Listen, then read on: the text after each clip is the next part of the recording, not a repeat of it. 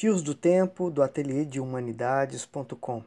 Artigo A Antiética Evangélica que ajuda a distrair o espírito do capitalismo. Campos dos Goitacazes, 8 de setembro de 2020. A editora Vozes lançou, há alguns meses, a edição integral do livro A Ética Protestante e o Espírito do Capitalismo, incluindo anticríticas, igrejas e seitas na América do Norte e as seitas protestantes e o espírito do capitalismo. É importante que se diga que tal edição chega durante forte assento do discurso religioso evangélico no cenário político-econômico nacional que sofre as calamidades trazidas pela pandemia da Covid-19. A aliança feita com o atual governo, o negacionismo, o ataque à ciência e a ode ao capital e proteção às grandes empresas são temas presentes que são sublinhadas pela ética de parte dos líderes evangélicos. Há que se dizer que o segmento evangélico é apenas um bloco importante no cenário político, mas talvez muito mais uma distração para que a sociedade não enxergue para onde o capitalismo está nos levando capitalismo que tem sido esbofeteado pela pandemia da Covid-19 resiste com seu espírito contagiante e propagandista. Trabalhadores testemunham a lethal weapon desse sistema onde os fracos não têm vez. A proposta do ministro da Economia, Paulo Guedes, enviada ao Congresso Nacional em julho deste ano, pretende aumentar a carga tributária para trabalhadores e aliviar banqueiros. Como o próprio Guedes declarou na reunião do dia 22 de abril com o presidente da República, aspas, nós vamos ganhar dinheiro usando recursos públicos para salvar grandes companhias. Agora, nós vamos perder dinheiro salvando empresas pequenininhas. Fecha aspas. Como é comum ouvirmos por aí, nada é novo debaixo do sol. Recuando poucos anos em nossa história, durante o período em que Michel Temer esteve na cadeira do executivo, perdoou 47,4 bilhões de dívidas de empresas. Além disso, garantiu perdão da dívida de quase 30 bilhões dos bancos Bradesco, Itaú e Santander na campanha de 2018, Bolsonaro prometeu perdoar dívidas do agronegócio e em 2019, já eleito, foi pressionado pela bancada ruralista para perdoar dívidas bilionárias do agronegócio com o FUNRural, o Fundo de Assistência ao Trabalhador Rural. Segundo o site da ANASPS, Associação Nacional dos Servidores Públicos da Previdência e da Seguridade Social, abre aspas, a decisão é um escárnio. O agronegócio fraudou o Fundo Rural, não contribuiu, o Supremo mandou que pagasse, ele não pagou e agora quer a anistia. O agronegócio, além de não pagar o Fundo Rural, como acontece com os trabalhadores que também não pagam, ainda recebe benefícios previdenciários renúncias anuais de 7 bilhões na exportação de produtos agrícolas. Fecha aspas. Ou seja, os grandes empresários e banqueiros ainda têm forças para eleger candidatos e ainda assim permanecem no leme desse país.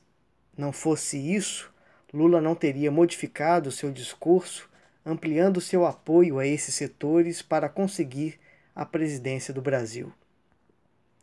Pois bem, no dia em que comemoramos a independência do Brasil, uma notícia: o Congresso Nacional aprovou um texto que pode anular dívidas tributárias de igrejas com a Receita Federal. Trata-se de trechos propostos ao PL 1581 de 2020 pelo deputado federal David Soares, do DEM de São Paulo o texto diz que autuações feitas às igrejas anteriormente passam a ser nulas. Em outras palavras, todas as dívidas acumuladas passariam a não mais existir. Importante esclarecer aos leitores e leitoras que David Soares é filho do missionário R.R. Soares, pastor da Igreja Internacional da Graça de Deus. Segundo o Estadão, a referida igreja possui 37,8 milhões inscritos na dívida ativa da União.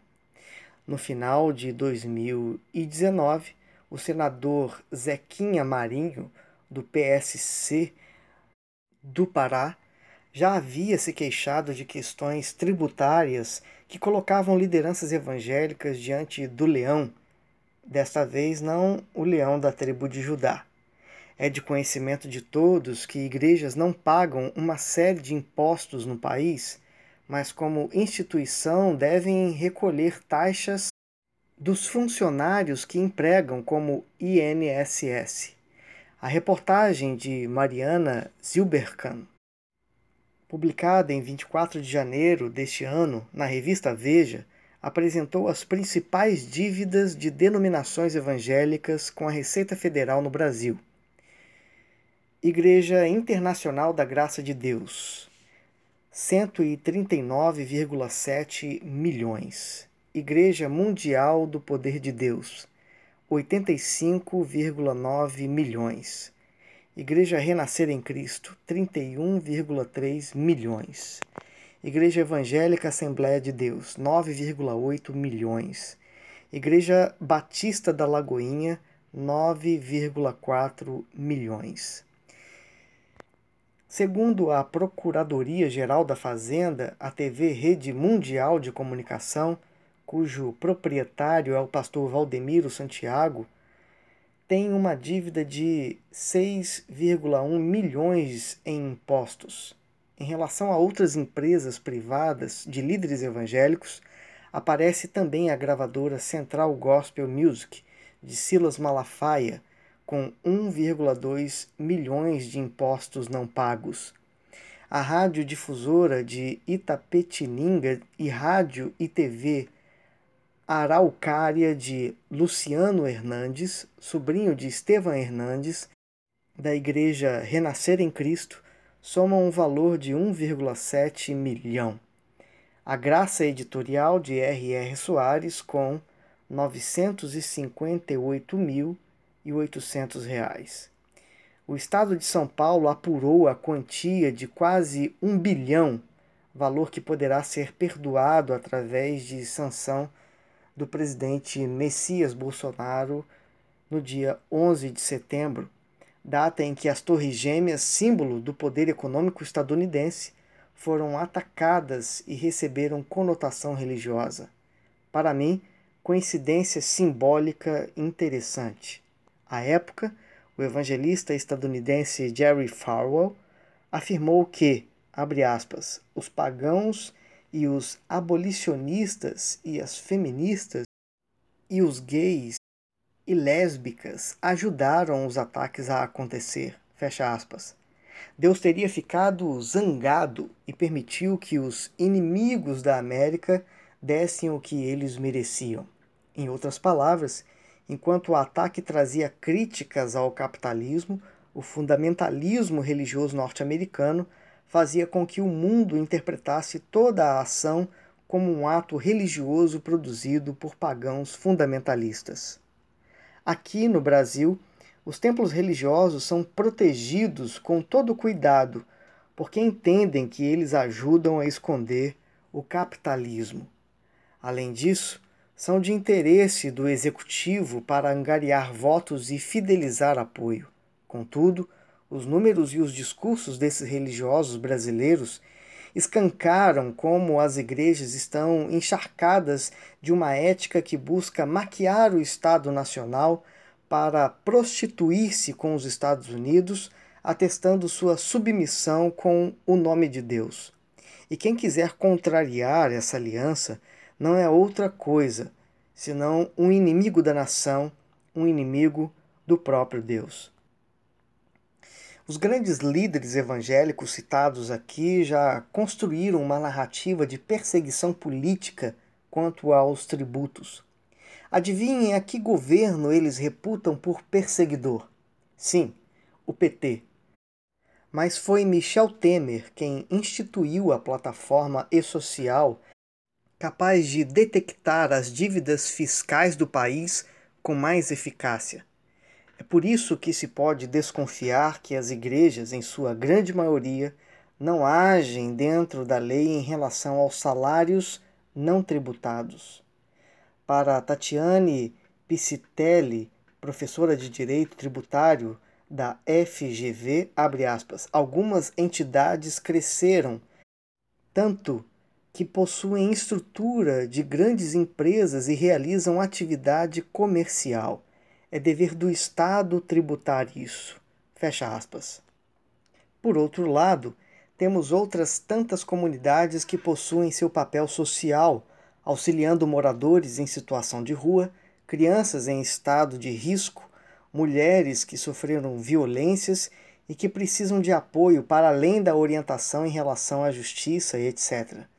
São vítimas daquelas igrejas que apoiam o sistema neoliberal. Igrejas sendo vítimas de igrejas. Parte das igrejas evangélicas que corrobora com o sistema capitalista não assume compromisso com a sociedade, pois não há interesse na formação de cidadãos e cidadãs com consciência crítica e capaz de cobrar em audiências públicas ou através de outros recursos a execução das funções devidas da esfera pública. Como não há generalizações nesse meio, os grupos que buscam interferir na sociedade, que utilizam seus recursos para a manutenção de creches, de alimentação e vestimentas urgentes, que trabalham sobretudo com voluntariado, mas também precisam contratar terceiros, sofrerão pela dívida das igrejas que se tornaram grandes negócios. E são essas últimas que apoiaram a campanha do presidente que for eleito. O que fez Messias Bolsonaro para firmar essa aliança e fazer delas uma boa distração para suas puladas de cerca com os donos da bola. Bolsonaro realizou algumas indicações junto ao fisco com o aumento do teto para 4,8 milhões em relação às empresas, beneficiando diretamente igrejas. Além disso, a intenção de isentar templos religiosos da conta de luz. Não são poucos os ajustes que o executivo procura fazer para que os poderosos dos púlpitos brasileiros mantenham sua fidelidade ao Messias. Há tempos, religiosos deixaram de temer o leão da tribo de Judá como é conhecida a pessoa de Jesus em algumas passagens da Bíblia, para temerem ao leão da tributação. E dessa cova, esses pastores trocam a oração pela negociação, estando dispostos a deixarem a alma para o diabo. Aliás, o que interessa não é o pão nosso do Pai Nosso, é eliminar a dívida própria, aumentando a tributação sobre os pobres fiéis. Ficamos na expectativa se o rebanho dessa gente perceberá que chegou o tempo de cobrar a dívida para que, enfim, o milagre da distribuição de renda nos serviços públicos sejam devidamente entregue à sociedade. Por mais que haja um interesse flagrante de igrejas por seu envolvimento no Estado, não se pode afirmar que as mesmas protagonizam sozinhas o ethos de uma forma econômica nacional.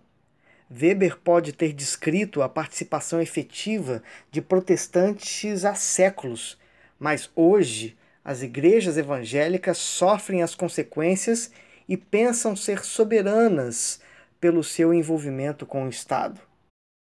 As igrejas são apenas a ponta do iceberg são os braços do capitalismo, são a fachada radical de um sistema que não tem início em cartilhas religiosas, mas nos créditos bancários.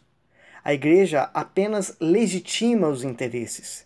Nas palavras de Weber, a igreja legaliza a ambição de ganho ao, abre aspas, considerá-la como diretamente acordante à vontade de Deus, fecha aspas.